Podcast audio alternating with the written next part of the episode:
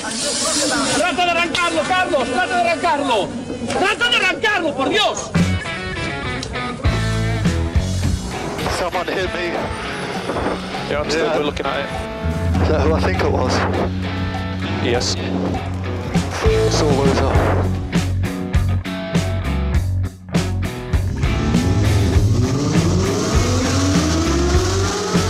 Izquierda buena más ojo corta, se cierra poco. Sasar. Corta, no cortar. Para izquierda rápida. Para derecha buena más, se cierra poco. Para izquierda buena más, se abre. Acaba buena más, se abre. Sasar. Para derecha buena más, no cortar. Para izquierda rápida, ojo, se abre. Para uno. Derecha rápida, ojo, con fe. Rápida, ojo, con fe. Acaba rápida menos.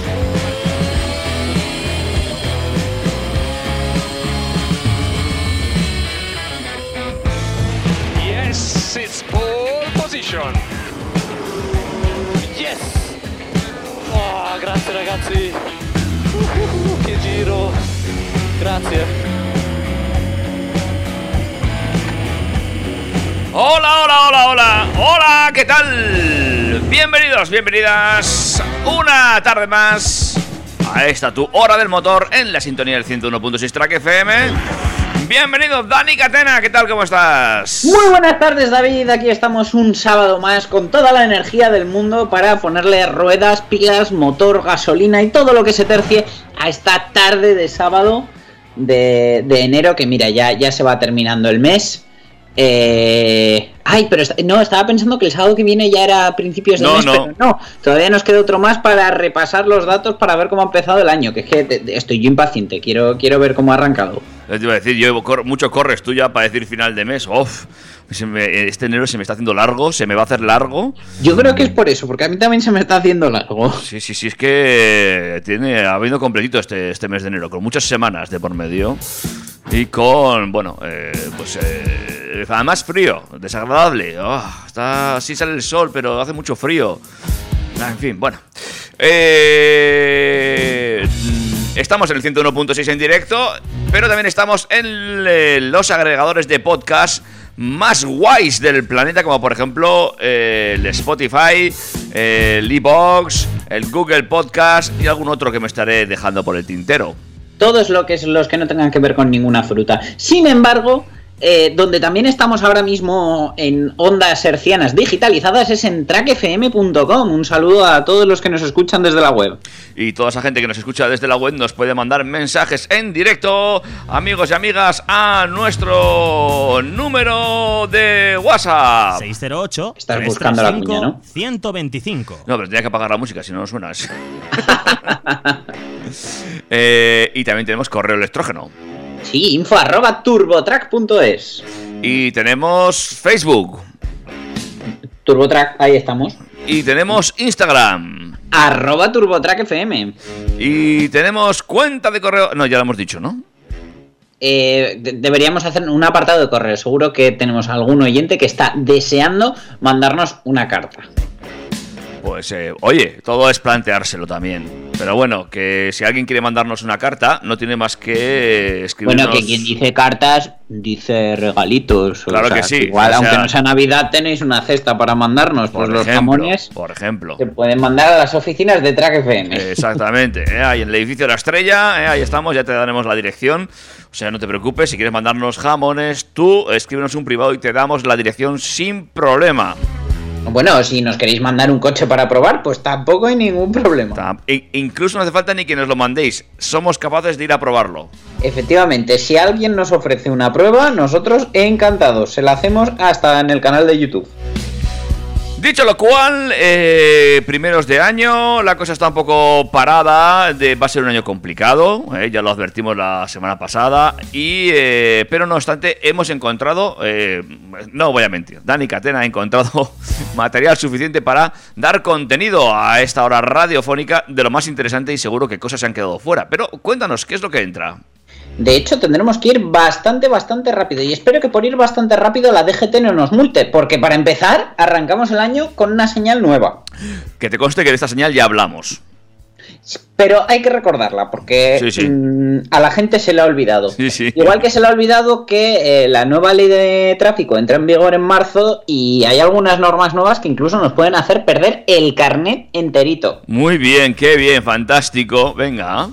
Por otro lado, tenemos a la justicia que le ha echado un poquito el freno a las zonas de bajas emisiones. Mm, vale. Esto empieza a recordarme a, a- a las limitaciones de horario de los confinamientos y estas cosas, a los toques de queda. Bueno, bueno, ya eres tú que follón. En fin.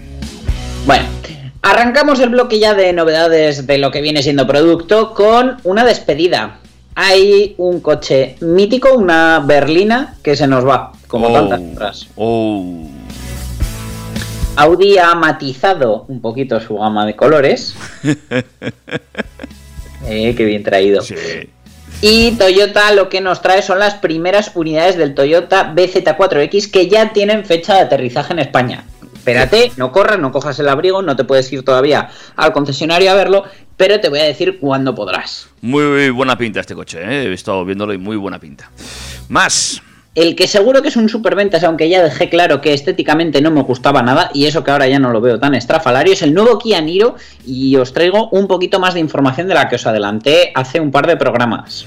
Este coche tengo que verlo yo en directo por detrás porque me traen de cabeza esos faros. Pero luego hablamos de él. ¿Qué más? El que hay que ver por detrás, porque es donde tenemos las novedades, es el Taycan Sport Turismo. Mhm. que como buen Porsche, pues supongo que a David no le gustará. Eh, Not fu, not fa, ¿verdad? venga, ¿qué más? Mazda nos trae una versión deportiva, por eso dicen, a su gama. Mm, bien, vale. Yo Bueno. ahí lo dejo. Y ya nos metemos en el bloque de novedades eléctricos, tecnología, con CATL Cattle, que anuncia una nueva estrategia de baterías. Eh, es un fabricante que aunque no te suene es bastante importante, luego te explico por qué. Y para acabar tenemos a un joven de 19 añitos que ha hackeado de alguna manera a Tesla. Ay, amigos y amigas, eh, esto de que los coches vayan conectados va a traer más que un problemita. En fin, pues amigos y amigas, todo esto es lo que hoy eh, traemos en este espacio TurboTrack que va a arrancar, se va a meter en materia en cuanto demos paso a un corte musical, si ustedes lo tienen a bien. ¿Tienes ya decidida la canción? Mm, bueno, a ver, ¿me vas a hacer buscar una hora? Eh, no, también puede ser para luego. Ah, pues eh, casi mejor para luego, porque si me pongo a buscar voy a tardar. Venga, pues pon ahora la que tienes y, y cuando mientras la pones te pido la siguiente. Venga, perfecto. Pues temazo musical y arrancamos en TurboTrack. Turbo Track. Dos, tres y. Juguemos a ser libres, a pisar con pie de calzos lo que el alma nunca dice, a trepar por lo imposible y aceptar que somos uno y que nos sorprenda el sol. Comámonos a besos en las calles de Madrid plantando cara al universo. Que te quede claro que tú eres mi sitio favorito mientras canto tu canción.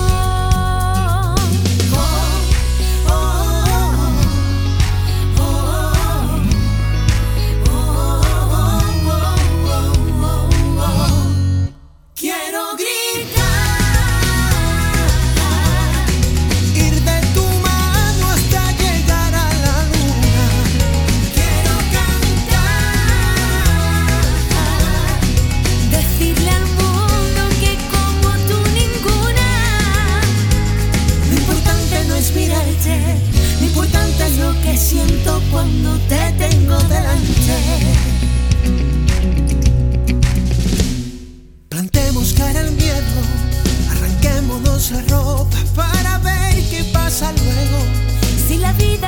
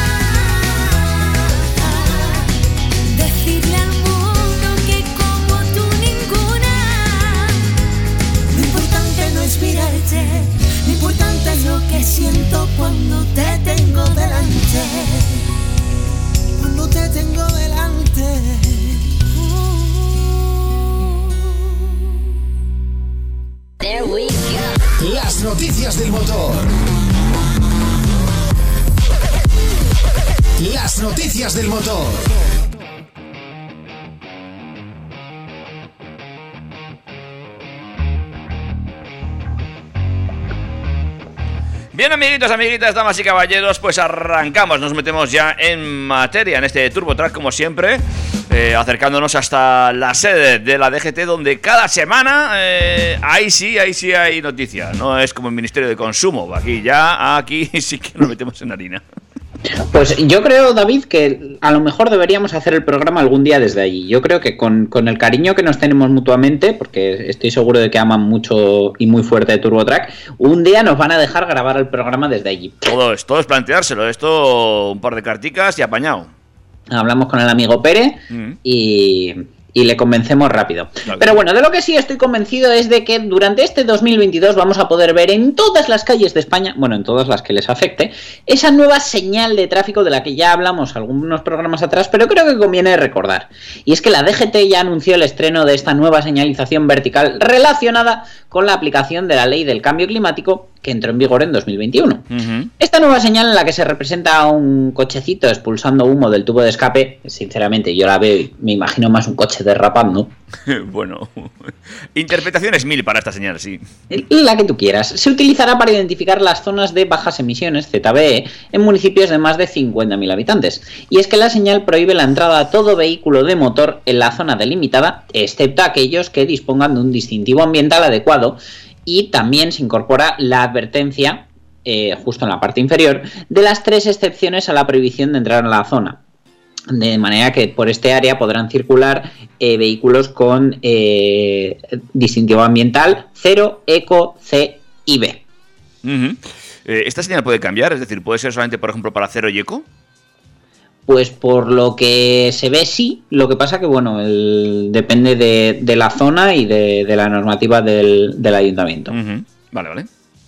¿Vale? De este modo, pues la DGT ha publicado una instrucción sobre zonas de bajas emisiones y otras regulaciones de acceso eh, a los vehículos en zona urbana, UBAR, en la que se ha creado esta nueva señal vertical de zonas de bajas emisiones y ha, ha instado a las entidades locales a comunicar a la DGT ya estas áreas, así como otras regulaciones de acceso a los vehículos que establezcan en sus municipios, para incorporarla a la plataforma DGT 3.0 y poder difundir eh, la información en tiempo real y gratuito a todos los conductores.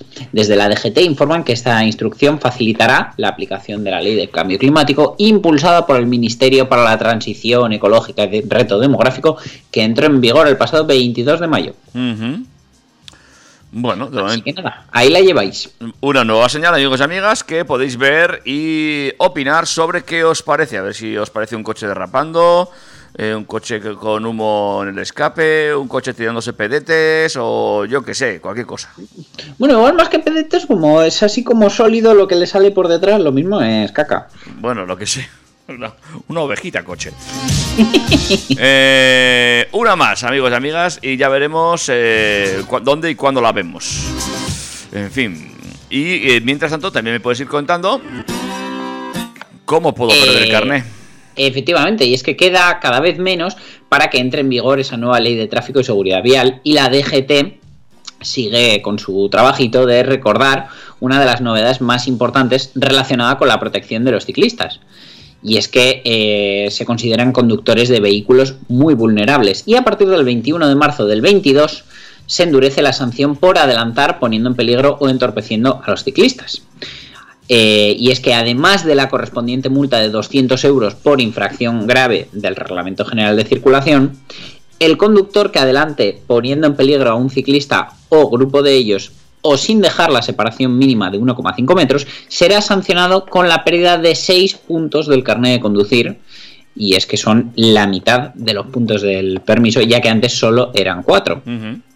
En algunos casos puede suponer la pérdida total del carnet de conducir si el infractor es reincidente y ya no cuenta con el saldo inicial de 12 puntos. Basta con un par de multas por exceso de velocidad que lleven aparejadas pérdida de puntos de 2 a 6 para estar al borde del precipicio o una multa por sujetar eh, eh, por conducir sujetando el móvil con la mano que a partir de marzo también estará sancionada con la pérdida de 6 puntos, ya que antes eran 3. Por no hablar de las multas de dar positivo en alcoholemia de 4 a 6 puntos o de drogas, que son 6 puntos. Bueno, bueno, la cosa está poniendo muy seria en esto del tema de conducir y, y hay que tener mucho cuidado. A mí lo que sí me gustaría saber es quién va a eh, mm, tomar la decisión de que has puesto en peligro a un ciclista. Sí, porque la verdad que va a ser un poco la palabra de uno contra la de otro, salvo que haya un atestado levantado, pero vamos, es muy, muy, muy complicado. De todas maneras, bueno, eh, también tenemos en cuenta el tema del cambio completo de carril, porque con la nueva ley se modifica el apartado 4 del artículo 35 y a partir de marzo será obligatorio cambiar completamente de carril para adelantar a un ciclista en vías de dos carriles por sentido. Es decir, cualquier carretera convencional que, sin ser una autovía, tenga más de un carril por sentido, ya sean carriles de cambio de velocidad, de aceleración o de aceleración o de adelantamiento, carriles para vehículos pesados o carriles en rampa o pendiente muy habituales en carreteras secundarias. Eh, hay una cosa que mm, eh, también me, me chirría un pelín, es lo de entorpecer a ciclistas, ¿vale?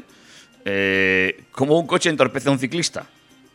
Suele ser Bueno. al revés, quiero decir. eh, mm, mm, es que, claro, me toca mucho circular por puertos de montaña eh, y, y, evidentemente no es cosa de jugarse la vida ahí para adelantar a un ciclista y mm, pues te toca ir, ir, ir, ir detrás, pero es que muchas veces no se apartan. Entonces, eh, eh, si te, entonces ellos no te entorpecen o cómo va o no.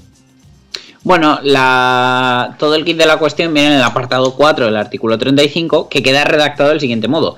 Y es que el conductor de un vehículo que pretenda realizar un adelantamiento a un ciclo o ciclomotor o conjunto de ellos, debe realizarlo ocupando parte o la totalidad del carril contiguo o contrario. En su caso, de la calzada y guardando una anchura de seguridad de al menos 1,5 metros, salvo cuando la calzada cuente con más de un carril, en cuyo caso será obligatorio cambiar por completo de carril, ¿vale? Pero es que eh, creo que el tema de entorpecer se refiere más a que está prohibido parar o estacionar en carril bici bajo multa de 200 euros. Mm, vale, me parece bien. Perfecto. Bueno. Muy bien, pues nada. Veremos qué ocurre con toda esta nueva normativa, ¿eh? Lo de aparcar en el carril bici me parece normal, quiero decir que es que... ah. Hombre, yo entiendo que muchas ciudades nos están haciendo una puñeta, están quitando eh, plazas de aparcamiento. A veces ves carriles bicis en sitios insospechados, carriles bicis que no son utilizados. eh, Hombre, es que hay, hay, hay infraestructuras de carril bici que no benefician ni a ciclistas ni a conductores, ni a peatones, que dices, es que ¿para qué han hecho esto? ¿Para cumplir? ¿Para cobrar una subvención europea y ya está? Mm. Pero bueno, eh, está claro que lo de aparcar encima del carril bici pues no tiene tampoco mucho sentido. En fin. eh. Es que no se me ocurren muchas más formas de las que con las que un conductor de un vehículo a motor, de un, de un turismo, pueda entorpecer a un ciclista, la verdad. Si a alguien se le ocurre algo más, pues que por favor no, nos lo diga por nuestras vías de comunicación. Hombre, me- me- ve- veo también que se van a poner, parece, un, po- un poquito más rigurosos con el tema de las normas para ciclistas, que a partir de ahora van a tener que conocer las señales de tráfico y cumplirlas, eh, marcar las, eh, las maniobras eh, y, respetar, eh, y respetarlas, usar casco siempre en vía interurbana, no usar Tener un poquito de conciencia, porque parece que aquí ya Todo eh, vale. eres ciclista por el mero hecho de que en la comunión te hayan regalado una bicicleta. Y, y la verdad es que no, o sea, me parece que bueno, que es, que es un vehículo que hay que conocer las normas y que no se puede soltar a cualquiera con una bicicleta porque sí. Eh, lo, del- lo del test de alcoholemia, muy bien también. Desde la alcoholemia es, es necesario. Lo que pasa que bueno, luego está la cosa de de dónde te quitan puntos si no tienes carne de conducir. No, y si lo tienes, eh, bueno, es que es, es- es- eso eh, eh, es para estudiar. En fin. Eh, vale, eh, más cosas. Sí, vamos al tema de que el Tribunal de Justicia de la Unión Europea ha rechazado la pretensión de Madrid, París y Bruselas de reducir más los límites de emisiones. Mm, Y es que la guerra contra el coche de algunas ciudades europeas ha recibido esa sentencia en contra que puede limitar los proyectos para fijar sus propios límites de emisiones de gases. El Tribunal de Justicia de la Unión Europea ha desestimado el recurso de los ayuntamientos de Madrid, París y Bruselas contra el nuevo reglamento comunitario de homologación de coches que entendían que les restaba competencias para limitar las emisiones contaminantes de los vehículos que circulaban por sus calles. La máxima instancia administrativa de la, Uni- de la Unión Europea anuló en su dictamen la decisión del Tribunal General, que había aceptado parcialmente el recurso presentado por esos tres consistorios en 2019, y ese fallo recibió un recurso de apelación por parte de Alemania, Hungría y la propia Comisión Europea.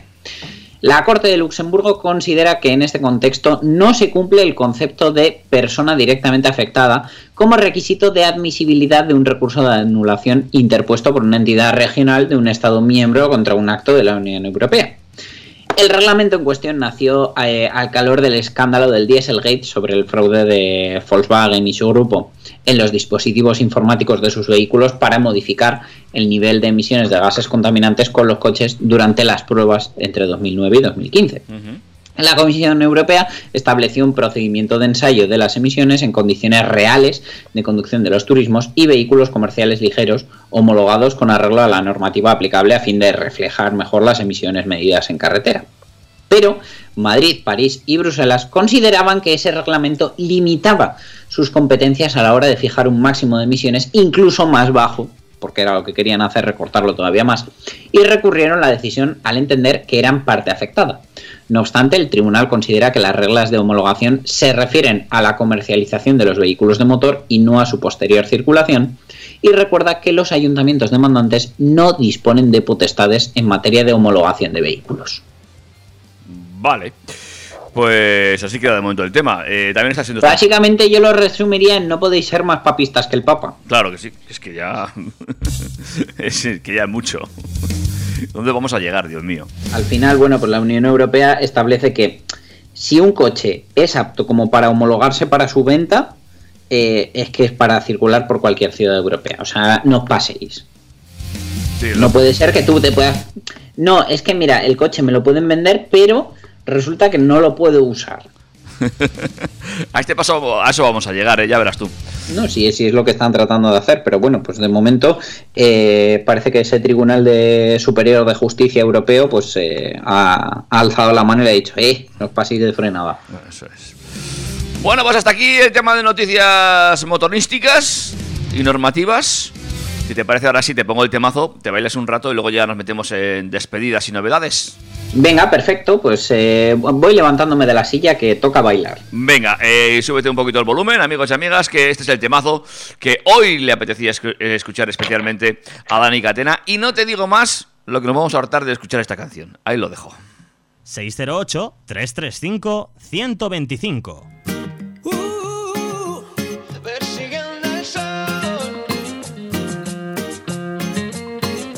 Voy contra corriente al andar, Levantando el polvo para atrás, sé que la batalla acaba de empezar. Suenan los tambores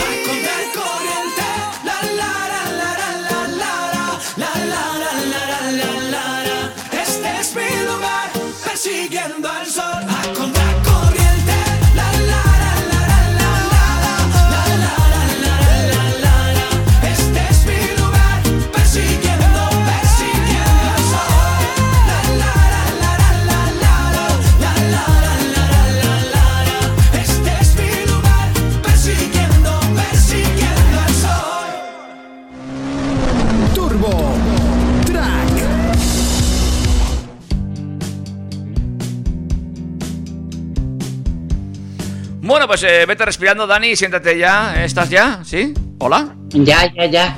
La verdad que, mira, me lo he pasado muy bien. Eh, ya sabes que ahora eh, Spotify, que es también donde puedes encontrar nuestro programa, eh, ha puesto la, la, la- No sé si lo has probado ya. La, la versión esta que puedes cantar la canción, el, el karaoke. Ah, sí, sí, sí, sí, por supuesto, por supuesto. Yo ya estoy ahí a tope. Claro, que porque tú eres muy de karaoke también, todo hay que decirlo. Sí, a ver si en algún momento el equipo de Track FM se anima y, y nos echamos unos cantables. Yo, Perderíamos toda la audiencia, pero oye. yo creo que he estado una vez en un karaoke y fue casi casi por obligación, no te digo más. Y además con un conocido amigo tuyo. Y ahí lo dejo. Uh, Bueno, vamos a lo que nos atañe a estos momentos y vamos a decir adiós a un clásico de, de las carreteras españolas, mm, europeas e incluso mundiales. Sí, era.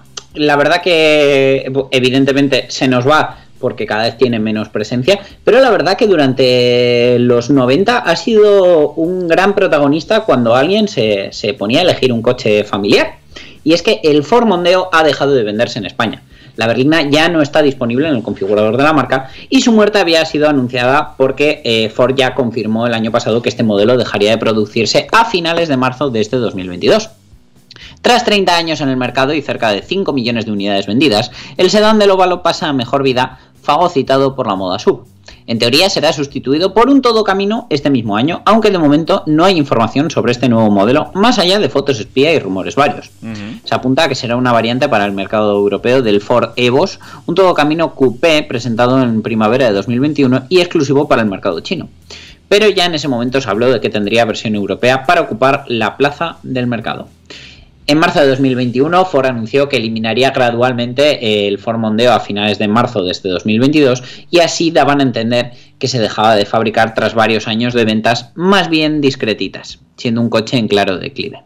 En general, las berlinas solo representan actualmente el 6% de los coches comercializados en Europa. Y bueno, la verdad que eh, localmente es una pena porque el Mondeo se ensambla en la valenciana planta de Almusafes, desde donde se exporta al resto de Europa y otros países. Sea como fuere, eh, anticipa su adiós en nuestro mercado ya que ya lo tenemos desaparecido del configurador, dejando de estar disponible bajo encargo como nos ha confirmado Ford España. La actual versión del Mondeo se comercializa desde 2014 y tras casi una década le tocaba o nueva generación o morir. Y dado que sus ventas han dejado de acompañar desde hace tiempo, incluso con el último restyling de 2019 y la inclusión de una, de una versión híbrida, es lógico que Ford haya optado por eliminarlo definitivamente. En 2021 en España el Ford Mondeo firmó 962 unidades matriculadas, mientras que en 2020 se comercializaron 1077.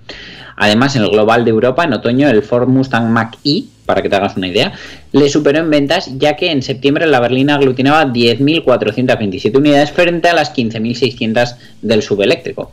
En la planta valenciana se ensamblaron el año pasado unos 10.000 Ford Mondeo. Y no solo ha dejado de estar disponible en España, ya que tampoco aparece en el configurador de Alemania, en el de Italia, aunque sí todavía puede seleccionarse en Francia, Países Bajos o Reino Unido. En el caso de nuestro mercado, sus ventas se van a limitar, por tanto, a unidades que estén en stock y a la espera de encontrar dueño. Bueno, pues es una buena oportunidad. Si te apetece pillar un coche como este, pues ya sabes que eh, siempre en las tirades finales, en estos momentos, pues puedes encontrar un buen precio. Eh, y, y encima, tal y como está el mercado, pues oye, mira, igual te das un coche en apenas unos días, que la cosa está complicada, ¿eh? O sea que. Ahora, me, me da. No, no, desde luego, eso puede ser un gran atractivo que nos, nos aliente más incluso que a decantarnos por un tipo de carrocería si, si el plazo de entrega acompaña. Ujú. Bueno, pues una penita lo del Formondeo, ¿eh? Y, y le decimos adiós. Es, eh, creo que este, no un Mondeo, pero mm, Ford fue mi, mi primer coche propio. Mm, y le- le tengo cariño a ese Sí, lo que pasa que más, más que un Mondeo fue como unas cuantas tallas menos, ¿no? Bueno, sí, pero. O sea, Pero fue un Ford, fue un Ford. fue un Ford, fue un Ford. Ay, pues le tengo cariño a la marca mira, el primer coche que conduje en mi vida fue un Escort. ¿Un Escort fue tu primer coche? El primero que No mi primer coche, pero el primer coche en el que alguien me dijo, condúcelo. Y no voy a contar más porque no... No conviene. Yo el- No, no. mi- a ver, el primer coche que conduje fue el de la autoescuela y no me acuerdo cuál era. Pero mi primer coche propio fue un Ford Fiesta. Y luego en propiedad, el siguiente que tuve yo creo que fue el Escort. Sí. Ah, pues mira, repetiste con Ford. Mm, sí, sí. Estoy pensando eh, si tuve Pues- alguno entre, entre el Score y el. y el- Mira, es muy gracioso porque yo, mm, mi coche de autoescuela fue un Renault Megane 2, fase 2, acabado en Motion, 1500 DCI de 105 caballos rojo. Y ahora mismo en mi garaje descansa el mismo coche en color azul. ¡Oh! ¡Qué bonito! Casualidades de la vida, es una cosa temporal, pero mira, he vuelto a mis tiempos de autoescuela, solo que ya pues eh, solo llevo un juego de pedales y no llevo el, el chisme este, el- la, la caperuza que Ah, pens- los coches. pens- pensaba, pensaba que te referías al profesor. No, no, es que me he comprado uno igual. Ya, ya, pero que me- como decías que no llevas el chisme, digo, ¿el profesor le llama chisme? No, era profesora, un saludo desde aquí, Carol, que seguro que no me escuchas, pero Bueno, eh, venga, seguimos adelante. muy bien en clase. Seguimos con más cositas que les vas contando, como, bueno, esos pequeños matices que le ha dado Audi a su gama de colores. Sí, porque, a ver, ya todos sabemos que eh, Audi ya ofrecía colores mate, Mm. Y es que además de ese amarillo Python para el TTRS y el plata rocío para el RSQ3, ahora se incluyen los colores gris Daytona y plata Floret en la carrocería de las gamas TT y Q3 según un comunicado de Audi. Estos modelos están fabricados en Győr, Hungría, donde el proceso de lacado se lleva a cabo en paralelo a la producción en serie de los vehículos. A las capas de imprimación, de relleno y de color le sigue la capa transparente mate que contiene las partículas de silicato y se aplica directamente sobre la capa base. Estas partículas confieren a la superficie su característico acabado mate y una vez pintada la carrocería se realizan mediciones y controles de calidad automatizados y manuales, incluyendo su revisión en el túnel de luz. Estos acabados mate ya están disponibles para todas las unidades fabricadas en la planta de Győr de los modelos Audi TT, TTS, TTRS Coupé y TTRS Roadster, así como el Audi Q3, el RS Q3 y las versiones Sportback. La producción en serie del TTRS comenzará con el acabado mate en los colores gris Daytona, plata Floret y amarillo Python. En lugar de este último, el Audi RS Q3 se fabricará en plata rocío. Según la marca del grupo Volkswagen, la demanda de acabados de pintura especiales para los coches va en aumento, puesto que la personalización, la deportividad y la calidad se valoran cada vez más. Un acabado mate resalta la silueta de un vehículo, destaca su diseño y su elegancia deportiva, otorgándole una apariencia distintiva. Y es que el diseño sigue siendo la principal razón para comprar un Audi, y el color del vehículo es extremadamente importante ya que refleja la personalidad del conductor, según ha explicado el responsable de colores exteriores tanto del equipo de marketing de producto y equipamiento especial de Audi, Susan Nolte. También te digo, esto que dice mm, puede ser muy importante, pero mm, para cuatro clientes, quiero decir, porque el resto son A3, Q3 y Q5 blancos como si no hubiera mañana. Hombre, ya te voy a decir una cosa, ¿eh? Es que comprarse estas pinturas mate, que están muy bonitas todas, lo reconozco, me gustan mucho, pero, ostras, hay que cuidarlas, ¿eh? A mí el, el plata rocío me, me gusta mucho porque, el, bueno, estamos acostumbrados a ver gris oscuros mate y este plata así más clarito, la verdad que, que me ha gustado, pero no he visto ninguno en directo, la verdad que me gustaría verlo. Sí, sí, habrá que verlo y habrá que ver cómo, cómo lo limpias luego. ¡Buf! ¡Buf!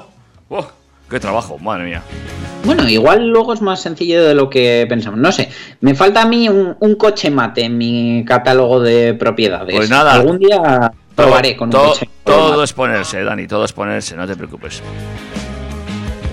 Yo ya, desde ya os adelanto que el siguiente es brillo, ¿eh? O sea, todavía no me lanzo a la piscina del mate. Lo que no tengo muy claro es eh, el color, porque está pedido en blanco, pero mm, le estoy empezando a coger manía porque este modelo de coche todo el mundo se lo compra blanco. Yo lo he comprado blanco por precio, las cosas como son. Ah. Pero la pintura metalizada vale 1050 euros y la verdad que el, el blanco está bien acabado, es una pintura multicapas resistente. Pero no sé, no sé, como se me cruce un gris que llega antes, lo mismo dejamos el blanco. Uy, uy, uy. Y yo creo que con esto ya he dado suficientes pistas, Sí, porque sí. con el precio y el nombre del color, creo que muchos podéis saber qué es lo que viene. Pero bueno, seguiremos informando. Esto es, mucho spoiler estamos haciendo, amigos y amigas. Eh, vamos a hablar de otro coche que viene. El... Venga, os voy a hacer otro spoiler. Venga. Toyota iniciará a mediados de año, alrededor de agosto, la preventa en el mercado español del todo camino eléctrico BZ4X. Y aunque las primeras unidades no llegarán a los concesionarios hasta el mes de octubre, según han informado desde Toyota España, en el marco de la presentación en España de los modelos Aigo, Cross, eh, GR86 y BZ4X. El BZ4X es el primer vehículo eléctrico fabricado y diseñado por Toyota y también el primer modelo de la nueva familia BZ, Beyond Zero, de vehículos eléctricos basado en la filosofía de la nueva arquitectura global de Toyota Eléctrica.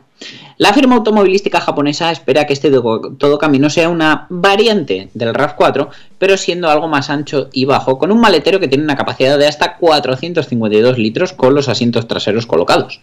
El BZ4X incorpora la batería como parte integral del chasis bajo el piso del vehículo, lo que mejora la estabilidad y el espacio interior, como en todos los eléctricos.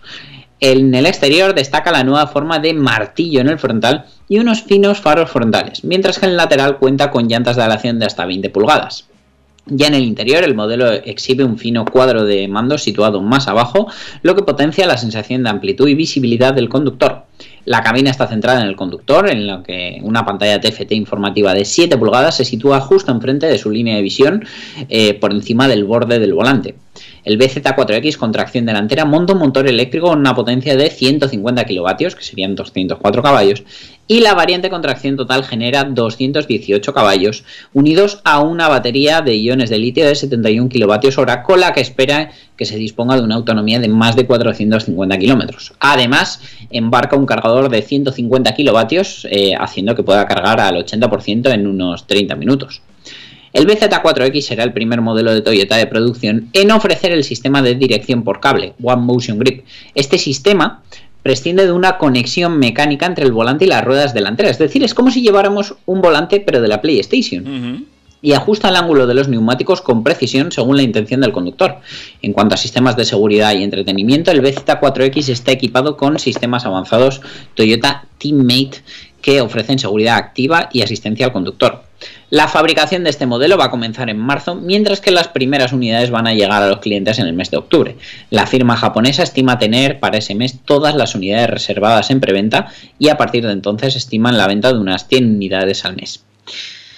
Asimismo, Toyota también ha presentado el nuevo crossover del segmento A, el más favorito de David, que es el Mm. Aigo Cross, ¿vale? Y bueno, ya hablamos de él, la verdad que es un coche bastante gracioso, con un motor de un litro y un consumo bastante ajustado, con Toyota Safety Sense de serie. Y también, como os decía, pues eh, también eh, viene el nuevo GR86, el tercer modelo global GR, que se une al Supra y al Yaris, y mantiene la configuración clásica de motor frontal y tracción atrás. Bueno, pues ahí está la nueva Toyota lanzando cosas como si no costaran amigos y amigas y habrá que ver cómo se posiciona este nuevo eh, BZ4X como coche totalmente eléctrico, amigos y amigas, y eh, si tiene su hueco en el mercado español que aquí está costando mucho sacar coches eléctricos, ¿eh? Sí, pero bueno, eh, mira, te voy a hablar de uno que eh, nadie suponía que iba a llegar a tener tanto peso en el mercado español, pero eh, su variedad de mecánicas, ya que eh, en esta primera generación ha estado disponible como híbrido, híbrido enchufable y 100% eléctrico, eh, se ha comido una parte muy buena del pastel y es el Kia Niro que bueno, eh, la verdad que ha conquistado todos y cada uno de los países que ha visitado, atrayendo a clientes por su versatilidad eléctrica y por la buena relación precio-producto. La segunda generación, que es radicalmente diferente, y a mí personalmente desde ya os digo que por atrás no me gusta, eh, pronto estará en los concesionarios y antes de ello pues os vamos a contar los detalles que deberías saber del nuevo Kia Niro Hybrid. Y es que al igual que el modelo original, el híbrido será la primera de las versiones que va a llegar a las calles. Y si todo sigue los planes previamente fijados, se espera que sea a finales del primer trimestre cuando Kia anuncie el desembarco en el mercado. va a seguir apostando por el mismo segmento, es decir, va a ser un sub C, eh, creciendo hasta los 4,42 metros de largo, 1,82 de ancho y 1,54 de alto. A estas distancias hay que sumar las distancias entre ejes de 2,72 metros y un volumen de maletero de 451 litros como poco, que son 15 más que el predecesor. El diseño es completamente diferente al original, dejando a un lado la sobriedad y el conservadurismo de esta primera generación que hemos tenido hasta ahora. Kia se adentra en una filosofía de diseño innovadora y no solo es estética, ya que también eh, es eficiente gracias a un coeficiente de resistencia aerodinámico de 0,29. La personalización va a resultar muy importante permitiendo al cliente combinar y crear su Niro Hybrid a su gusto gracias a la presencia de nueve colores para la pintura y seis tonos adicionales para el contraste del pilar C. A esto hay que sumar tres líneas de acabado que harán que sea muy complicado ver dos Niros iguales. Ya verás tú los blancos con el pilar en negro. Es que me hace una gracia las pajas mentales que se hacen las marcas con la personalización para que luego todo el mundo termine comprando lo mismo, que es increíble. Bueno, ya en el interior eh, ha evolucionado de forma bastante llamativa, tiene un cuadro de 10,25 pulgadas, ¿vale? Eh, y una pantalla de infotainment también de 10,25 pulgadas, es decir, la verdad que en tema multimedia está bastante bien servido y me gusta el, acabado que tiene, por lo menos lo que se ve en las fotos, al que además se incorpora un head-up display de 10 pulgadas que muestra información importante para la conducción y, por supuesto, como todo coche nuevo que se precie, eh, tiene conectividad inalámbrica de CarPlay y Android Auto. La verdad que, bueno, en tecnología pues eh, no se han dejado nada y menos queriendo vender un coche tan eh, tecnológico en cuanto a mecánicas y por supuesto va a llevar far full LED, todas las ayudas electrónicas, iluminación ambiental con 74 colores. Vaya. Que me veo yo a los dueños discutiendo por ver qué color interior ponen. Y como os decía, pues bueno, eh, va a tener eh, ayudas a la conducción de eh, conducción autónoma nivel 2. Bueno, no está mal.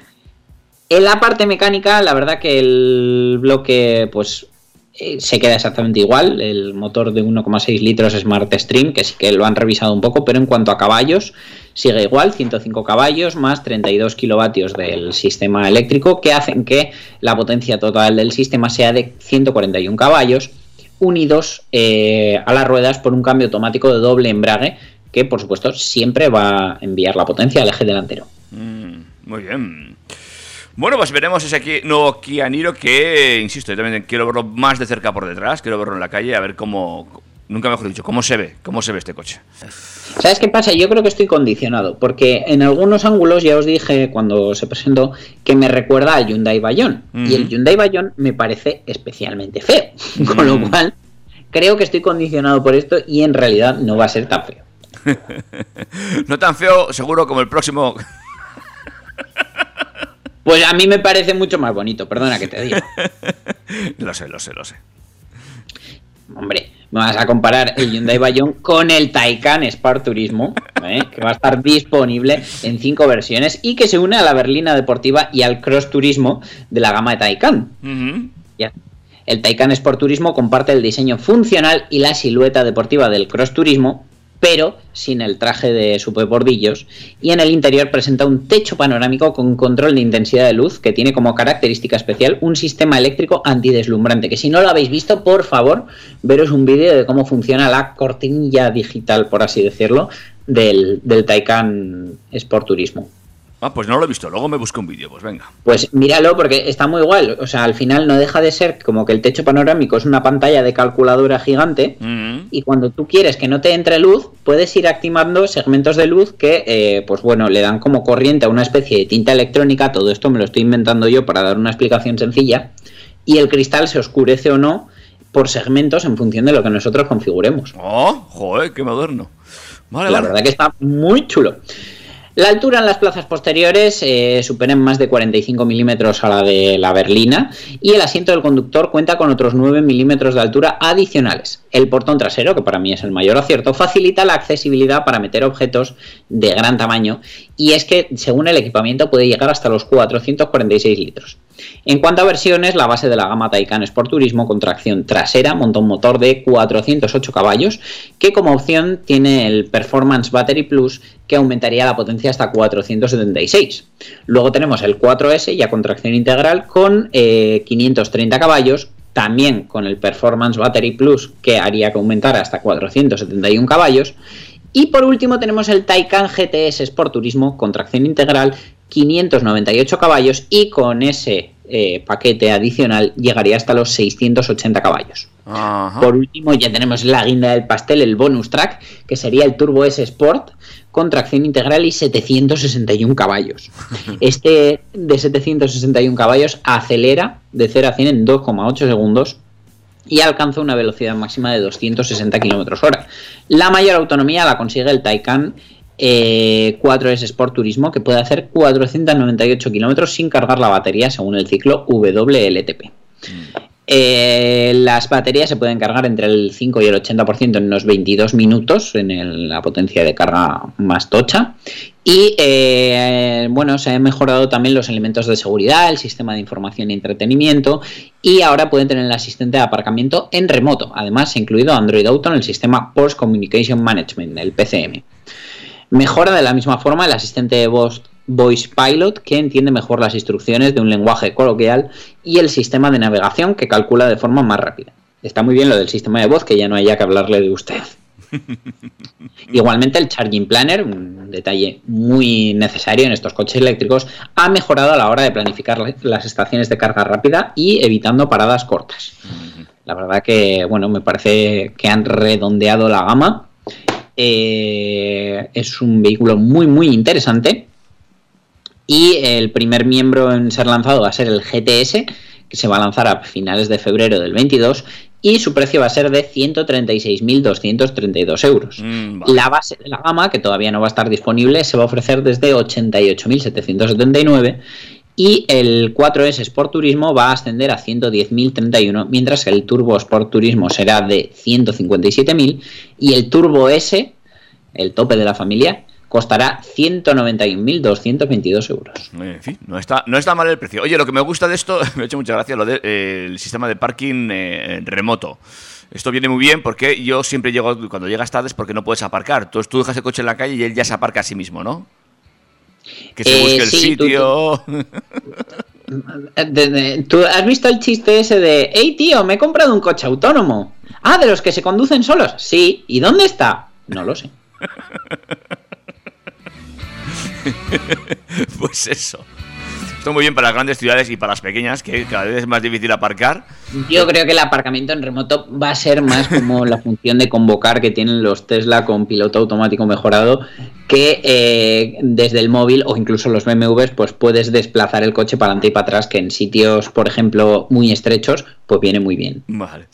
En fin, eh, pues. eh, ¿Te pongo otro temazo o, o seguimos de tirón? Porque a ver cómo vamos de tiempo. No... Bueno, yo creo que nos da, ¿no? Para un temazo más o no. Venga, pues ponme un temazo y luego ya te cuento lo que ha hecho Mazda con sus gamas y las dos noticias eléctricas. Recuerda que tenemos el WhatsApp activado por petición de Dani Catena, ¿eh? También.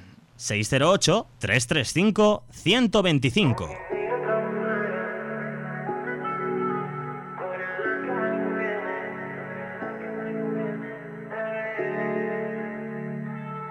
Oye, qué chido.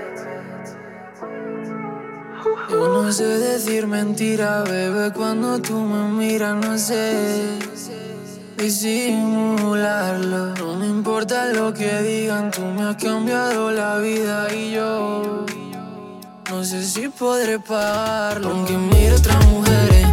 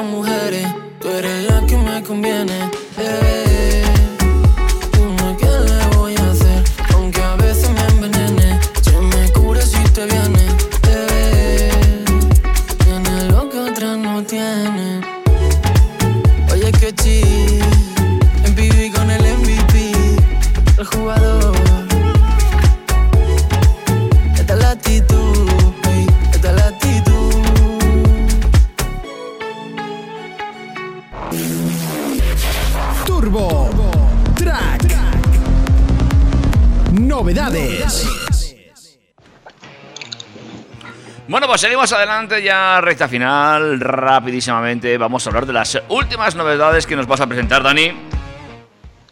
que vienen de la mano de Mazda, que ha ampliado la gama de sus modelos Mazda 2, Mazda 3, Mazda 6, CX5 y CX30 con la introducción de la nueva versión Omura, Mm. que eh, aporta un aspecto deportivo y un alto contenido de equipamiento, según dice la propia Mazda. El nombre, la verdad, que es. mm, a mí me recuerda mucho a Homero. Ah, pues a mí me, me, me recuerda a los ninjas. Omura. Es como más Japón. No sé. Debe ser que yo pienso mucho en los Simpsons. Pero bueno, la firma indicó que esta variante está orientada a clientes que buscan una estética deportiva, ya que todos los modelos Omura cuentan con llantas de aleación, así como retrovisores y otros elementos eh, decorativos en color negro. En fin, yo es que estoy un poquito en contra de que las marcas declaren deportivo algo porque tenga llantas de aleación. También tienes razón, sí. Te lo digo, porque el carrito de mi niño también tiene llantas y no es deportivo. Pero bueno. El interior, eh, en dentro se ha prestado especial interior eh, atención a los acabados con asientos, molduras eh, y guarnecidos de las puertas en negro con costuras en rojo. La marca resalta además la extraordinaria relación entre equipamiento y precio. Mira, en eso sí puedo estar de acuerdo. Vale. Por modelos, el Mazda 2 Homer Diego Omura incorpora llantas de aleación negras de 16 pulgadas, espejos retrovisores también negros y elementos de equipamiento como eh, climatizador, cámara de visión trasera, sensor de lluvia y luces o eh, sistema avanzado de prevención de cambio de carril involuntario. El 3 Homer, por su parte, tiene llantas de 18, lunas tintadas, acceso sin llave, asientos delanteros calefactables o sensores de aparcamiento delanteros, traseros con espejos interiores antideslumbrantes. Vale. En el 6, las llantas ya pasan a 19 pulgadas, tiene tapicería de cuero burdeos, costuras rojas en el panel del salpicadero y guarnecido de puertas o molduras interiores en negro. Para el sub eh, Superventas CX5, los detalles del Homer o Mura son eh, asientos símil cuero, piel vuelta sintética en color negro, navegador, control de crucero adaptativo por radar, control de presión de neumáticos o faros Smart Full LED, entre otros. El CX30 Omura monta el propulsor Skyactiv G de eh, 150 caballos, además de llantas de 18 pulgadas, lunas traseras tintadas, acceso sin llave, sensores de aparcamiento delanteros y traseros, Smart Cargo Board, eh, cámara de visión trasera o espejos retrovisores con función antideslumbrante. Eh, vale, pues eh, visto lo cual, eh, creo que Omura tiene mucho más que ver con una cantante japonesa que con Homer Simpson. Y dicho lo cual, te lo digo en serio, y dicho lo cual, vamos a hablar de ese cambio de baterías. La industria automotriz y todo lo que gira en torno a ella nunca deja de evolucionar. Marcas y fabricantes buscan mejorar procedimientos y tecnologías y los coches eléctricos necesitan optimizar su sistema de carga para terminar de convencer a algunos conductores. Una lucha que puede enfocarse desde diversos puntos de vista. CATL, Cattle, se adentrará en el intercambio de baterías como formato complementario a los tradicionales sistemas de recarga.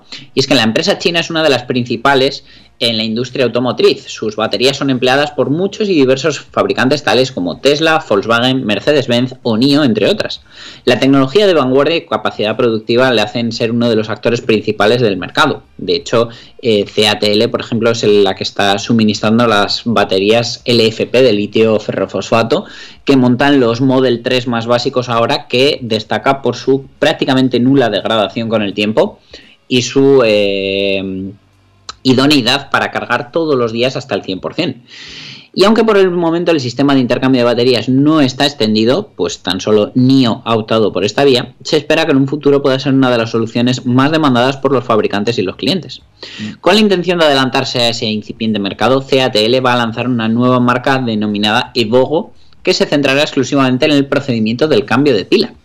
Por el momento la información es bastante escasa, pues el único conocimiento de tal lanzamiento se ha conocido a través de redes sociales en China, pero no tardaremos mucho en conocer todos los detalles de la nueva estrategia de CATL.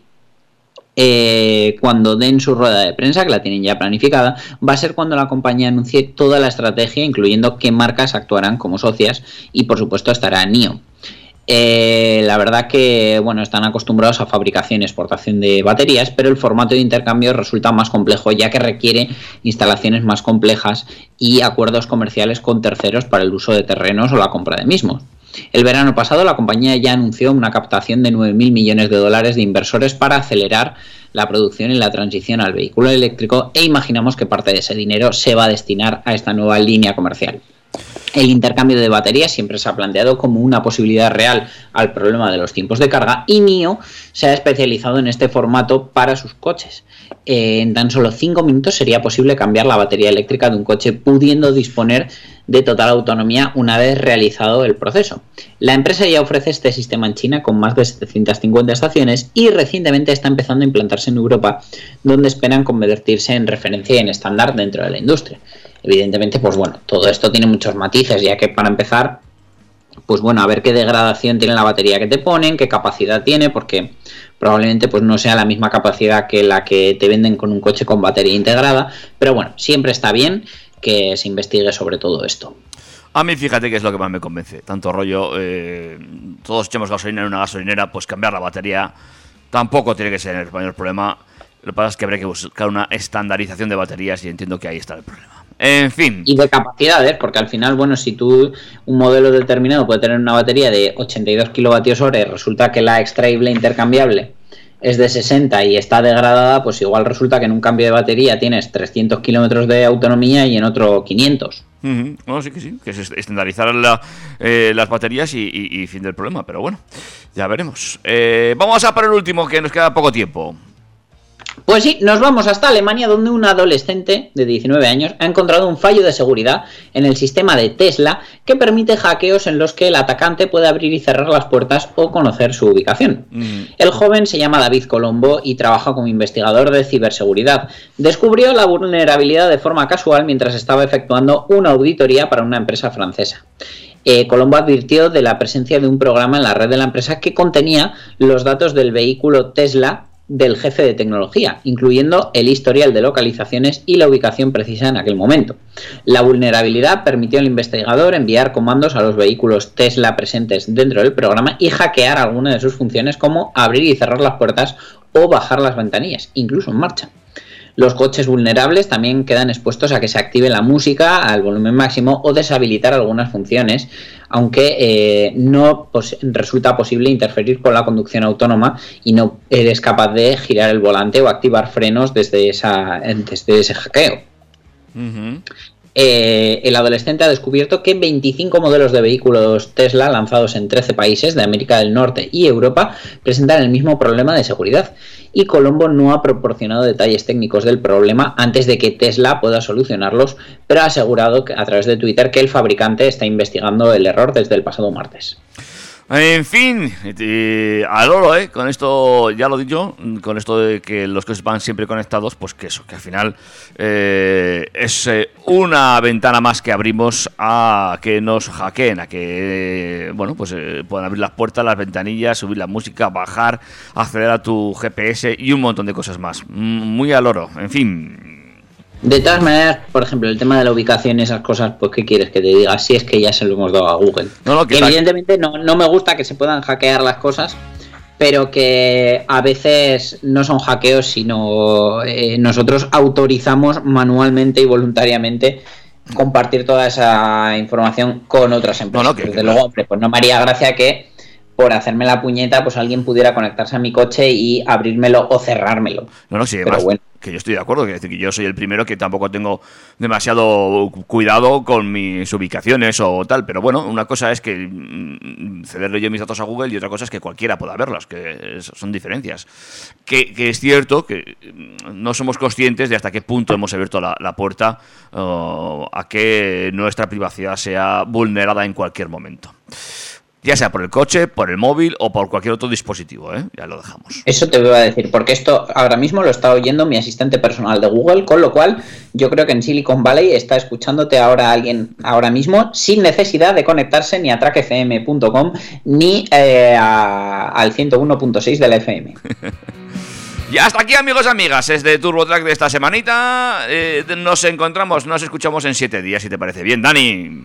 Me parece estupendo, así que David, cuídate mucho, Muy bien. un abrazo enorme y la semana que viene más, mejor y sobre ruedas. Adiós. Hasta luego. Macho, yo no sé tú, pero yo me lo he pasado muy bien, macho.